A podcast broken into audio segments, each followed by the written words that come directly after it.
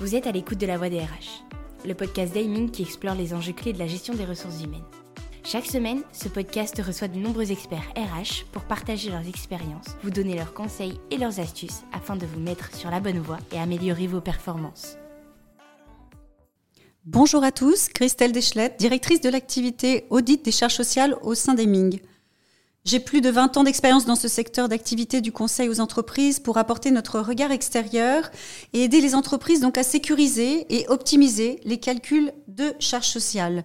Ils sont de plus en plus complexes et en évolution permanente. J'ai le plaisir de vous retrouver au sein du podcast Aiming la voix des RH pour parler allègement de charges. Je suis accompagnée de Mathieu Collonge, manager expert du sujet et qui est en contact permanent avec les DRH et responsables paye des entreprises. Bonjour à tous. Je travaille effectivement depuis plus de 10 ans chez Aiming et euh, suis spécialisé sur l'optimisation des charges sociales pour nos clients de toute taille et de tout secteur d'activité.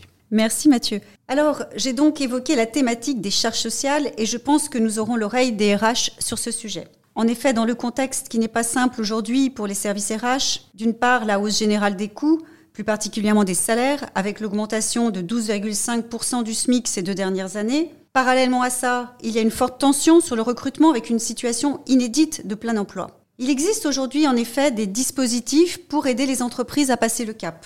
Ce qu'on constate, c'est que malheureusement, tous ces leviers ne sont pas forcément connus ou pleinement exploités. Pour les RH, c'est difficile de démêler les nœuds de tous ces dispositifs actuellement et d'en tirer le plein bénéfice.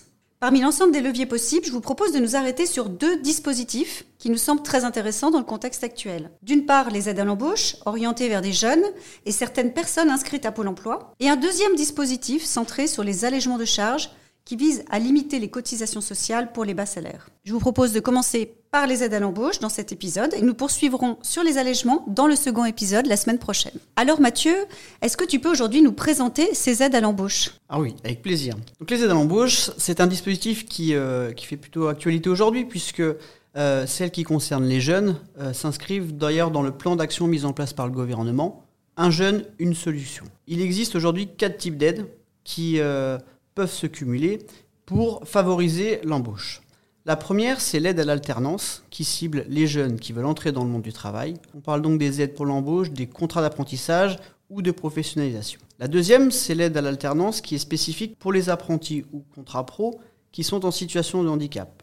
Celle-ci est souvent méconnue car les entreprises se focalisent plus sur la déclaration d'emploi de travailleurs handicapés. Elles ne savent pas toujours qu'elles peuvent cumuler cette déclaration obligatoire avec cette aide à l'alternance. La troisième aide, c'est pour les alternants, mais uniquement en contrat de professionnalisation, et qui étaient inscrits à Pôle emploi avant leur embauche. Enfin, la dernière, c'est l'aide emploi franc, qui concerne les salariés qui étaient inscrits à Pôle emploi également, et issus de quartiers référencés comme quartiers prioritaires de la politique de la vie. En résumé, nous avons une partie des aides pour les alternants et une autre partie pour certains salariés qui étaient inscrits à Pôle emploi. Merci Mathieu, c'est très clair effectivement, on voit qu'il y a euh, des dispositifs quand même assez particuliers, précis, et donc on peut se demander comment les entreprises euh, connaissent ces dispositifs et surtout comment elles les maîtrisent. Alors, concernant l'embauche des alternants, les entreprises connaissent les aides, la difficulté est plus au niveau de la mise en œuvre. Il faut être assez réactif. L'entreprise a 5 jours, par exemple, pour déclarer certains types d'embauche.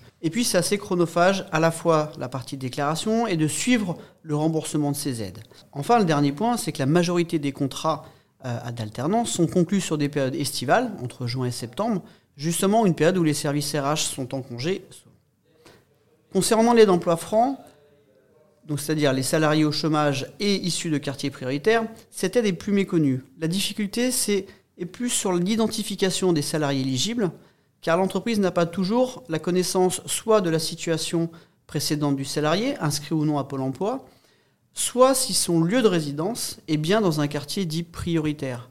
Effectivement, dans une même rue, certains numéros peuvent être éligibles à l'aide et les autres numéros non. Il faut donc une analyse détaillée à chaque embauche de ces salariés. Tu soulignes effectivement le côté chronophage pour les entreprises. Euh, c'est vrai que les entreprises doivent gérer, s'organiser pour euh, assurer ce suivi correctement et bien identifier euh, toutes les personnes éligibles. Est-ce que tu peux peut-être aussi compléter en nous détaillant quels sont les organismes qui interviennent auprès des services RH Est-ce qu'il y a de la complexité? Est-ce que ça signifie que les entreprises peuvent perdre peut-être aussi les droits à, ces aides? Effectivement, il y, a, des sommes qui ne sont pas récupérées. Euh, si on parle des montants, l'aide pour les alternants de moins de 30 ans, on parle d'une aide de 6 000 euros dès la première année. Ça, c'est une vraie nouveauté en 2023, car avant, cette aide était répartie sur trois années. Ce dispositif est prévu jusqu'à la fin du quinquennat, donc soit 2027.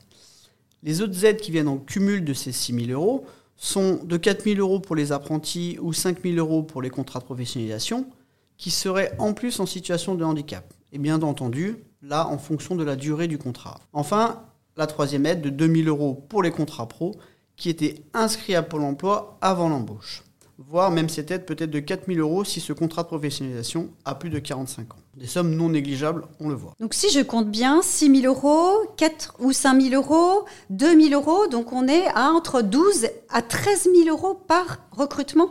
C'est conséquent. Pour certains recrutements, effectivement, qui, euh, auraient les, euh, qui rempliraient les différentes conditions. Et concernant les emplois francs, euh, qu'en est-il? Eh bien, pour les emplois francs, on parle de 5 000 euros par an pendant 3 ans pour les salariés donc inscrits à Pôle emploi et issus de quartiers prioritaires. Cela peut donc aller jusqu'à 15 000 euros au total par salarié. On sait que ce dernier dispositif, par exemple, seulement 10% des aides sont demandées par les entreprises. Donc c'est encore très limité. Pour revenir à ce que je disais tout à l'heure, est-ce que tu peux aussi nous, nous repréciser les structures, les organismes vers qui déclarer les embauches et celles qui vont verser les sommes? Alors Bien sûr. Euh, pour déclarer les alternants, euh, les services RH s'adressent à leur OPCO. Tout se passe par leur service en ligne. Il y a 11 OPCO en France qui regroupent les différentes branches professionnelles. Il est possible d'ailleurs de connaître son OPCO sur le site cfadoc.fr en indiquant son numéro de SIRET. Pour ce qui concerne les emplois francs, l'interlocuteur est Pôle emploi. Pour le paiement, c'est encore différent. C'est l'ASP, l'Agence de service des paiements, qui procède au versement des aides pour les alternants sur le compte s'il a de l'employeur. Concernant les emplois francs, c'est bien Pôle emploi qui valide les paiements, mais l'ASP qui débloque les fonds, toujours. Il faut préciser que l'aide emploi franc n'est versée que si, le salarié est toujours présent au moment bah, de l'actualisation de dossier, c'est-à-dire tous les six mois. De nos jours, l'alternance se répand. Effectivement, tu, en parles de tous ces montants, de cette évolution des, différents dispositifs.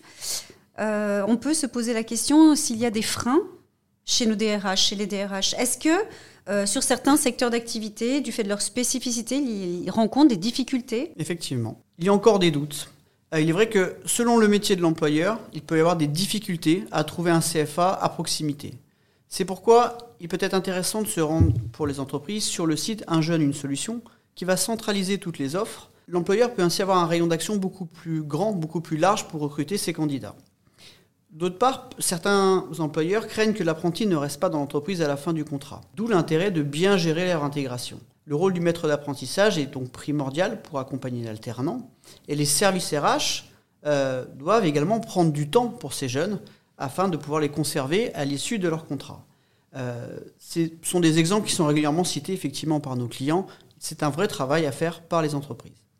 Merci Mathieu pour ce partage. On a pu euh, ainsi euh, bien comprendre les différents dispositifs, les enjeux de ces dispositifs, comment les entreprises sont en lien avec les organismes sociaux et comment elles doivent s'organiser en interne.